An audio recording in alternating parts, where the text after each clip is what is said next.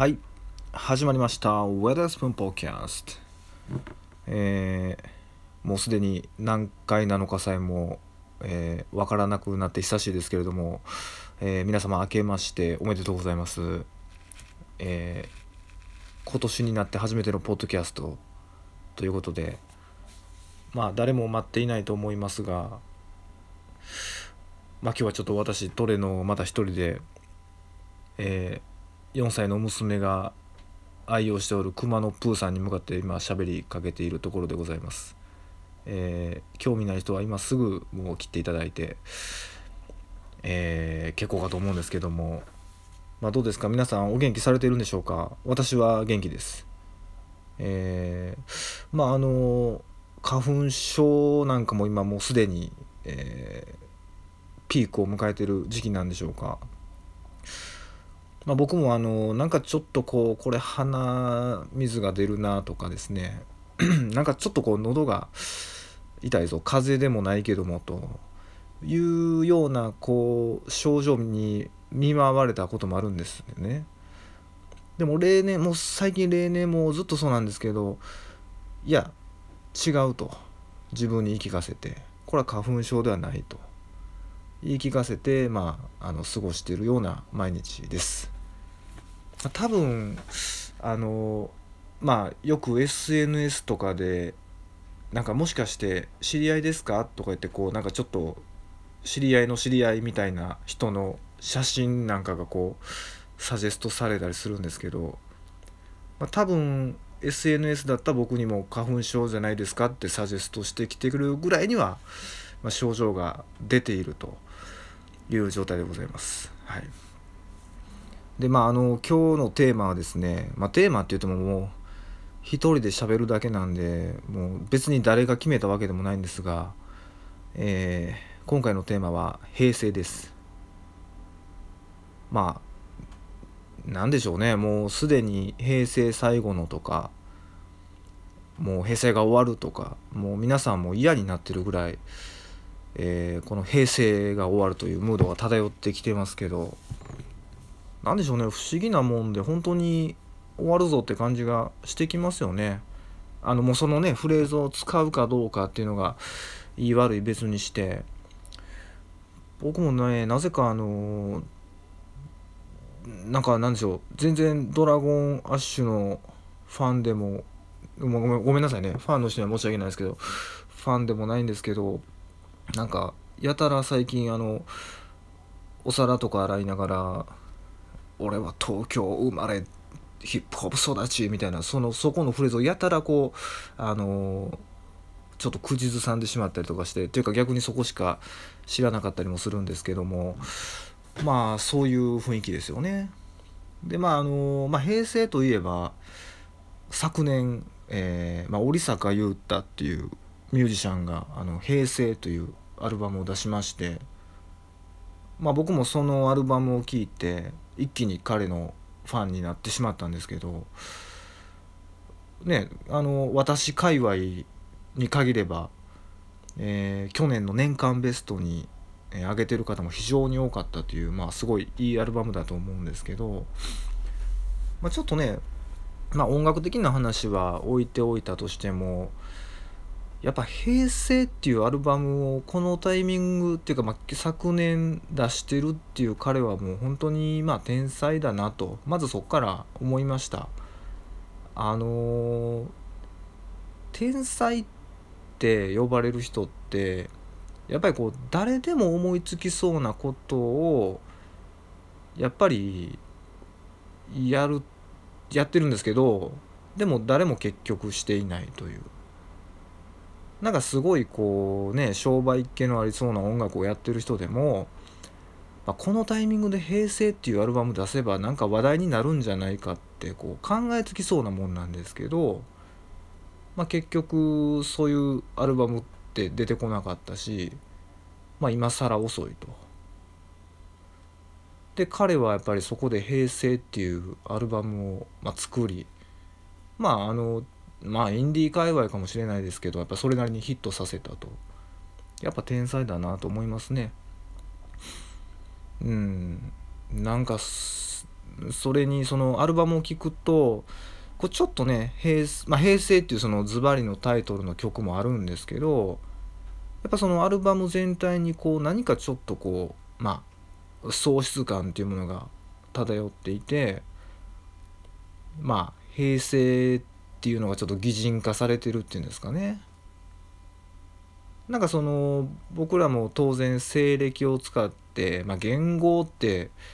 いうもの自体が必要なのかとか、まあ、そういう議論もあると思うんですけど、うん、なんか終わるけど別に何も終わらない、まあ、天皇陛下が交代されるっていうなんですけどなんかこう妙に終わるってなるとなんか寂しいようなムードも出てくるというね不思議なとこなんですけど。何でしょうねこのまあいつでもまた会えますよって言ってて会えなくなってしまった人みたいなこう何て言うんでしょうね妙なこうあの、うん、センチメンタルな気持ちにさせるっていうあのムードもあって、まあ、そういうのがうまく表現されたアルバムですごいなと、まあ、思ってます。まあそれは別にどうでもいいんですけど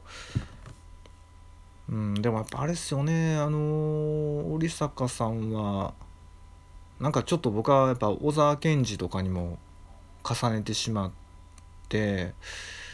なんか僕はやっぱ結局小沢健二も何がすごいかなって思うとやっぱ歌詞なんですよね。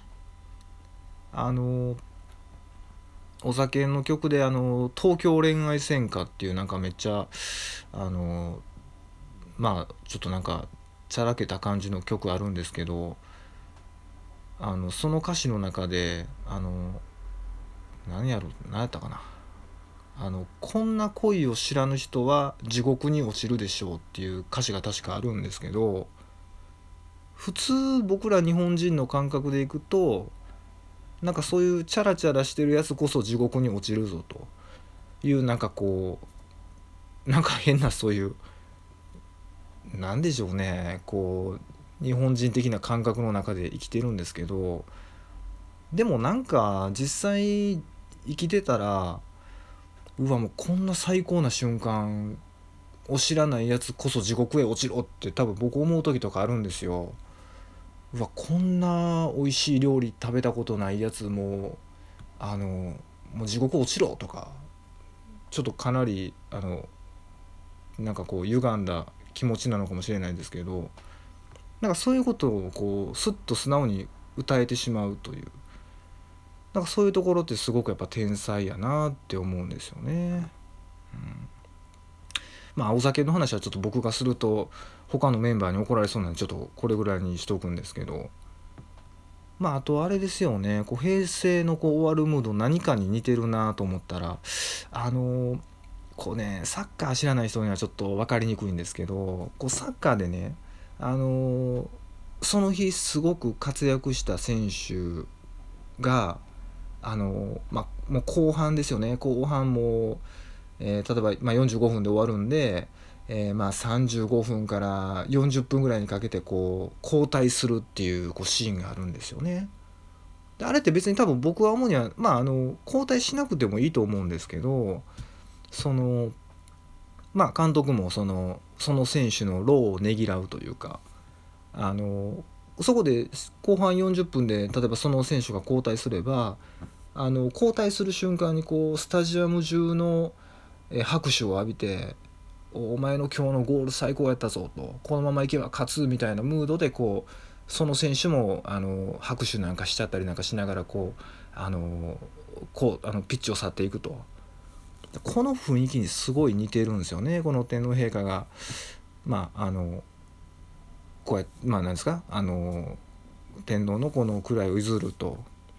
そしてピッチを静かに去っていくと。ねまあこの何でしょうねこの自己満足に陥りがちなこの例え話っていうんですか。あの昔あれですよねあのサンホールのねブッキングマネージャーしてた西川さんがこううまいこと例えることに全てをかけてるっていう時期があったっていうかまあ僕もまあ今そんな感じなんですけど年齢のせいなんでしょうか。何でもこう例えたくなってくるという。うんそんな平成の終わりを暮れを僕は今過ごしてるんですけどまあでも例え話ってあれなんですよねあの相手がまずそれを知ってくれてないと例えが成立しないんですよ。なんかあの最近あったんですけどあのなんやろやっぱこれも年齢のせいなのか分かんないですけどこう長く生きてるとあの スラムドッグミリオネア的にこう知り得たこととかあるんですよ。でこれ「スラムドッグミリオネア」っていう映画見たことない人は分からないんですけどまあちょっと見たことない人は見てほしいんですけどもまあそのね人生の中で偶然にこう知り得たことでこう自分の知識があるというまあ簡単にまとめるとそういうことなんですけどなんか昔僕の上司もあの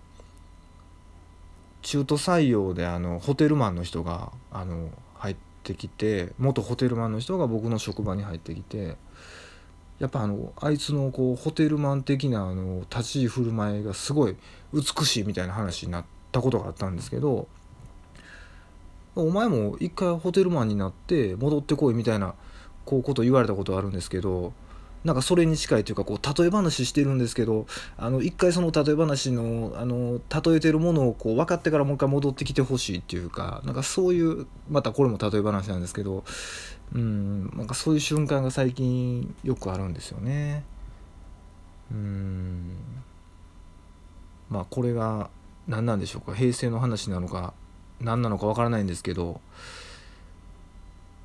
まああの僕もあれですね。まあ高校生の時にバンドを始めて、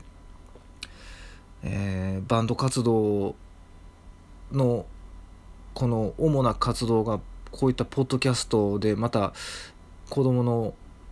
ぬいぐるみに話しかけるということになるとはやっぱり思ってもいなかったですけども。さあ次のね言語何になるんでしょうか？また平成の次の時代はいい時代になるんでしょうか、えー、そんなことを思いながら、まあ、今日はここでスマホのアプリのスイッチをオフにしたいと思います。それでは皆さんさようならさようならさようなら。